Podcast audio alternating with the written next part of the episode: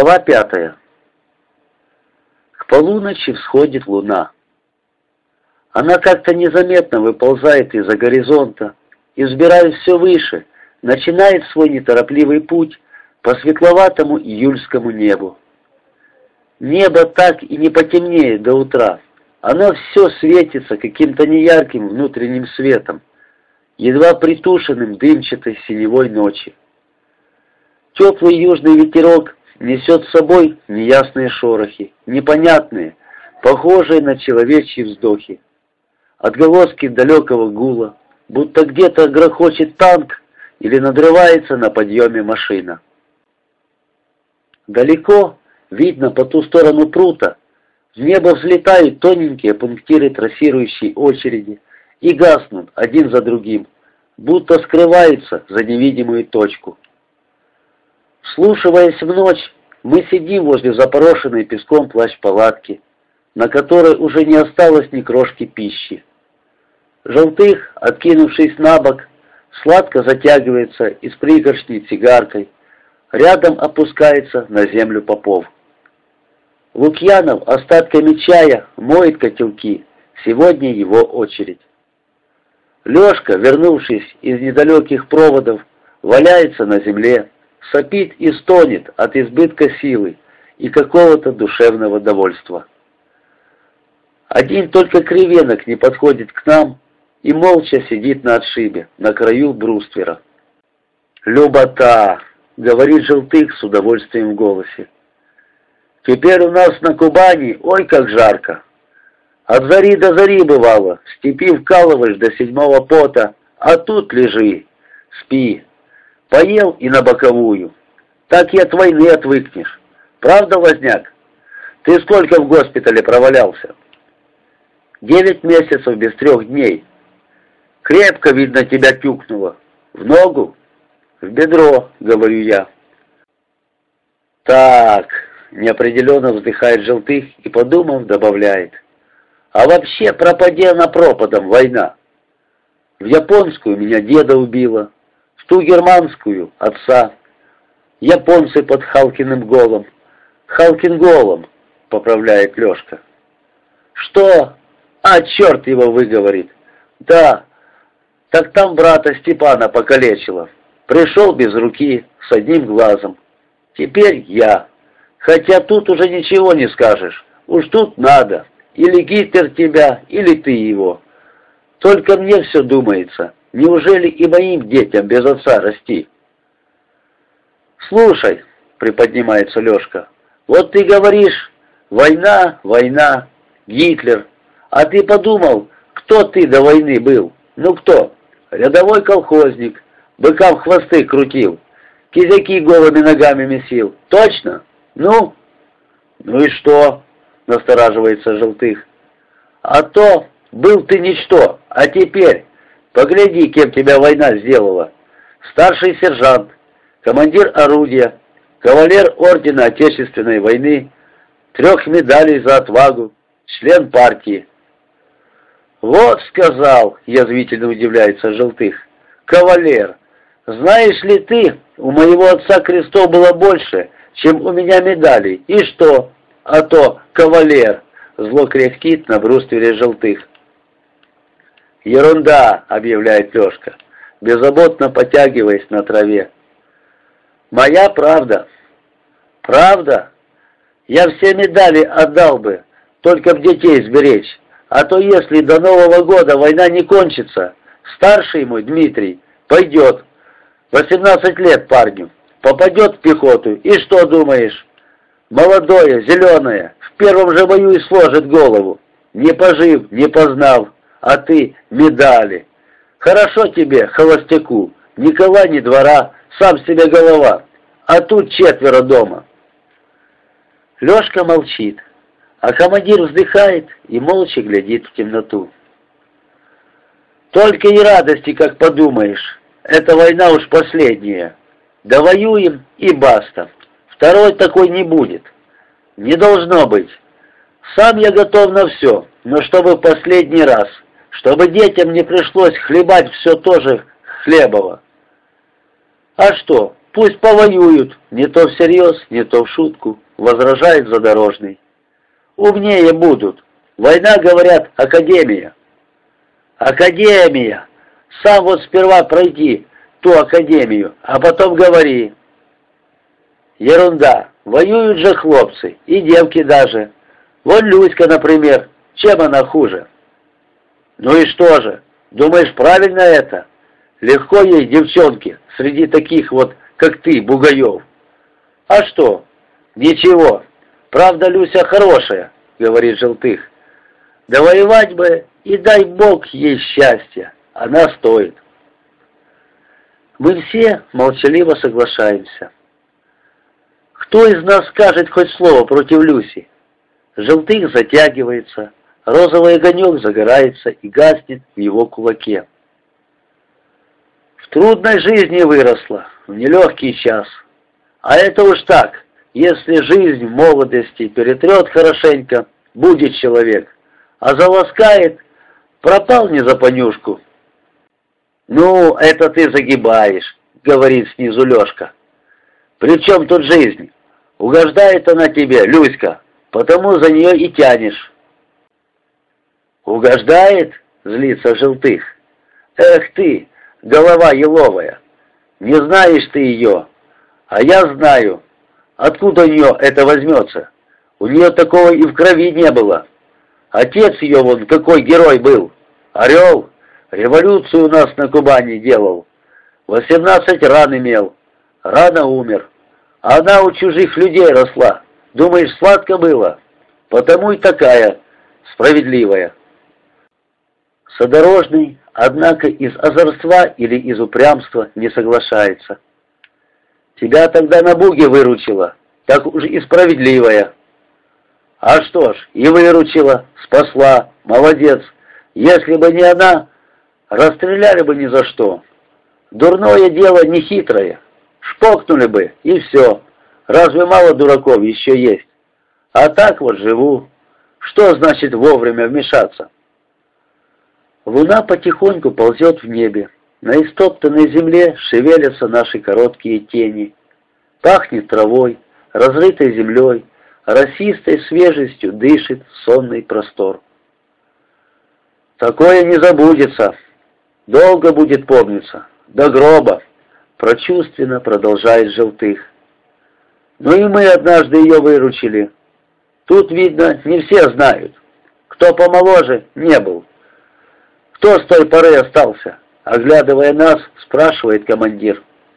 Попов, раз. Ну, Крывенок. Остальные новички. Как-то под вечер нас перебросили на фланг. Затянувшись, говорит Желтых и гасит о землю цигарку. Стояли вишенники. Я помню, присел переобуться. Ребята окоп роют. Грязи на каждом сапоге полпуда. И тут прибегает солдатик. Так и так, мол, в хуторе немцы раненых окружили. Двадцать солдат и одна девка. Отбиваются, помогите. А до хутора километр с гаком. Слышим, стрельба усилилась.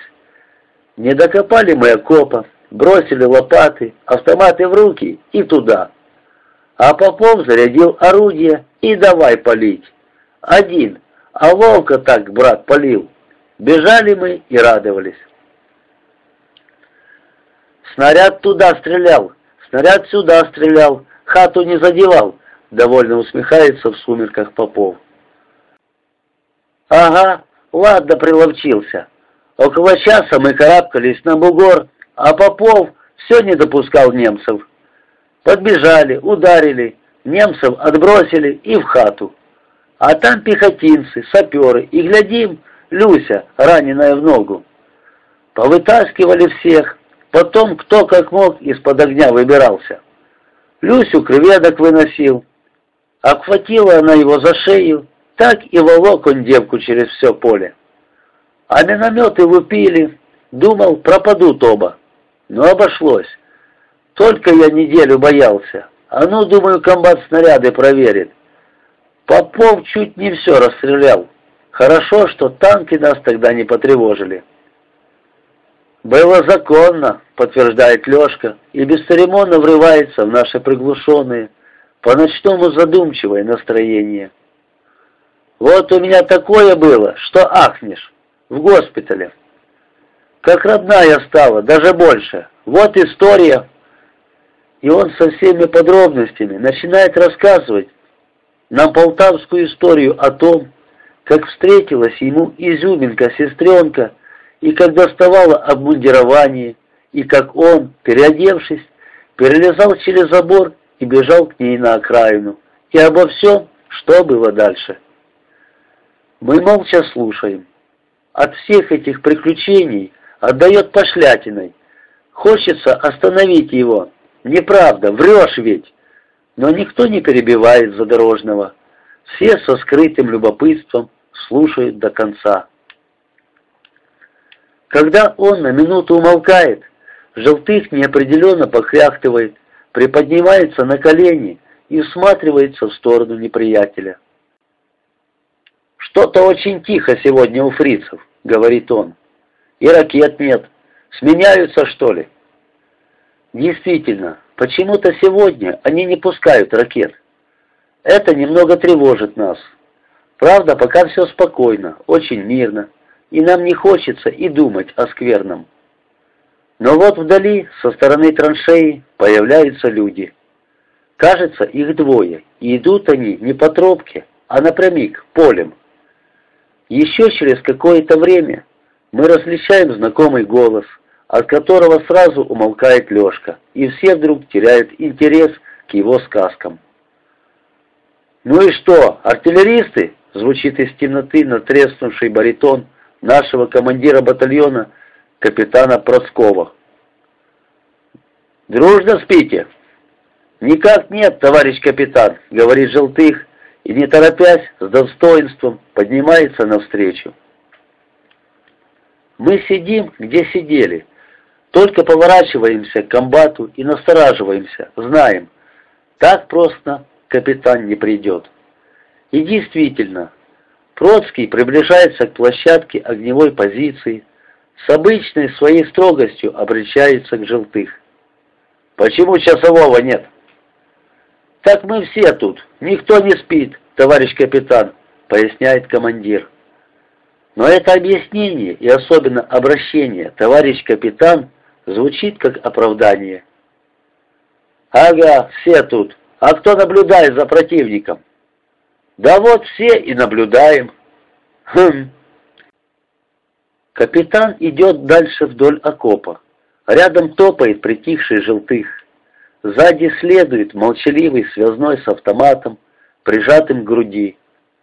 Возле пушки Процкий останавливается, о чем-то думает и спрашивает желтых. «Сколько вы тут сидите, на этой огневой?» Желтых переступает с ноги на ногу. На этой огневой? На этой мы, товарищ капитан. Так с десятого или с двенадцатого. Четыре дня, значит. И за четыре дня, старший сержант, вы не могли вырыть укрытие для орудия? Могли. Почему же не выкопали? Так приказа не было, товарищ капитан. Думали, еще куда перебросят. Все время перемещают, перебрасывают. Перемещают. — сердится капитан. «Вы что, первый день на войне?» Желтых молчит. «Вы мне завтра уничтожьте пулемет, тот вон, крупнокалиберный». Процкий тычет пальцем во тьму. «Десять снарядов вам на это и десять минут времени». «Отсюда?» — спрашивает Желтых. «Откуда же еще?» «Отсюда нельзя. Тут нас накроют, товарищ капитан». Возможно, если не окопаетесь как следует, могут и накрыть. Как тут окопаешься, если для блиндажа ни одного бревна нет? Начинает злиться старший сержант. Все на соплях. Ищите. Что тут найдешь? Удивляется Желтых и, подумав, спрашивает. А что, закрытой позиции нельзя? Вон гаубичники, дармоеды ни разу за неделю не выстрелили. Вот им и дать бы задачу. Но Троцкий не такой командир, чтобы позволить уговорить себя и отказаться от принятого решения. Мы уже знаем его повадки, этого самого строгого из всех командиров в полку. «Вы поняли задачу?» — спрашивает Троцкий. Однако Желтых тоже с характером. Если разозлиться, может показать свое упрямство даже перед высоким начальником. «Что тут понимать? Досиделись. Пулемет вон три дня лупит оттуда. А так и пулемет не уничтожишь, и орудие погубишь. Тут же под самым носом, надо подготовиться». «Готовьтесь». «Ага. Надо огневую сменить, окопаться как следует. Это не шутка». За ночь не сделаешь. Вот что, обрывает его капитан уже категорическим тоном. Мы не на базаре, товарищ старший сержант. В 3.00 доложить о готовности. Комбат поворачивается и уходит с огневой.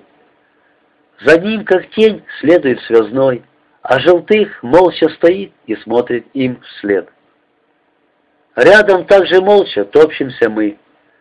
Первым не выдерживает задорожный, со злостью плюет в траву. Черт бы их там побрал, командиров этих! Попробуй стрельни, немец тебе задаст такого, что за день трупы не подкапываешь. Главная опасность — минометы, в гнетущей тишине вздыхает Лукьянов. На водоразделе у них корректировочный пункт.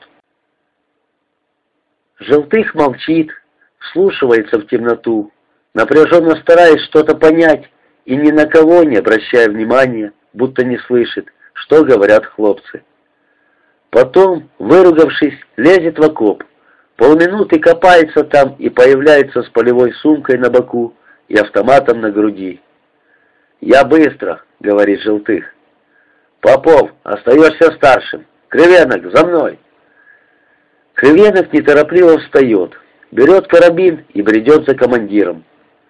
Вдвоем они постепенно скрываются в лунном полумраке. «На чарту пошел», — говорит Лешка. «Да что толку?» Начальник артиллерии, давний знакомый Желтых. Он уважает старшего сержанта и всегда считается с его мнением. Но кто знает, удастся ли на этот раз старшему сержанту добиться, чтобы отменили приказ командира батальона. Хлопцы тоже забеспокоились, притихли и садятся на бруствере, как всегда в предчувствии беды, поближе друг к другу. Теперь все мы добреем и как будто взрослеем. Лешка Задорожный, и тот, кажется, в эту минуту вовсе неплохим парнем.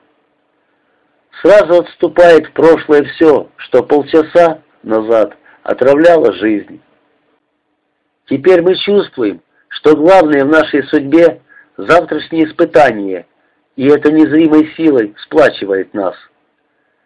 «Ему-то что?» — зло говорит задорожный. «Ему лишь бы приказать, а мы тут свои головы положим по-дурацки». «Зачем так говоришь? Нехорошо говоришь?» — отзывается из темноты Попов. «Мы приданы пехоте, должны стрелять». «Ерунда!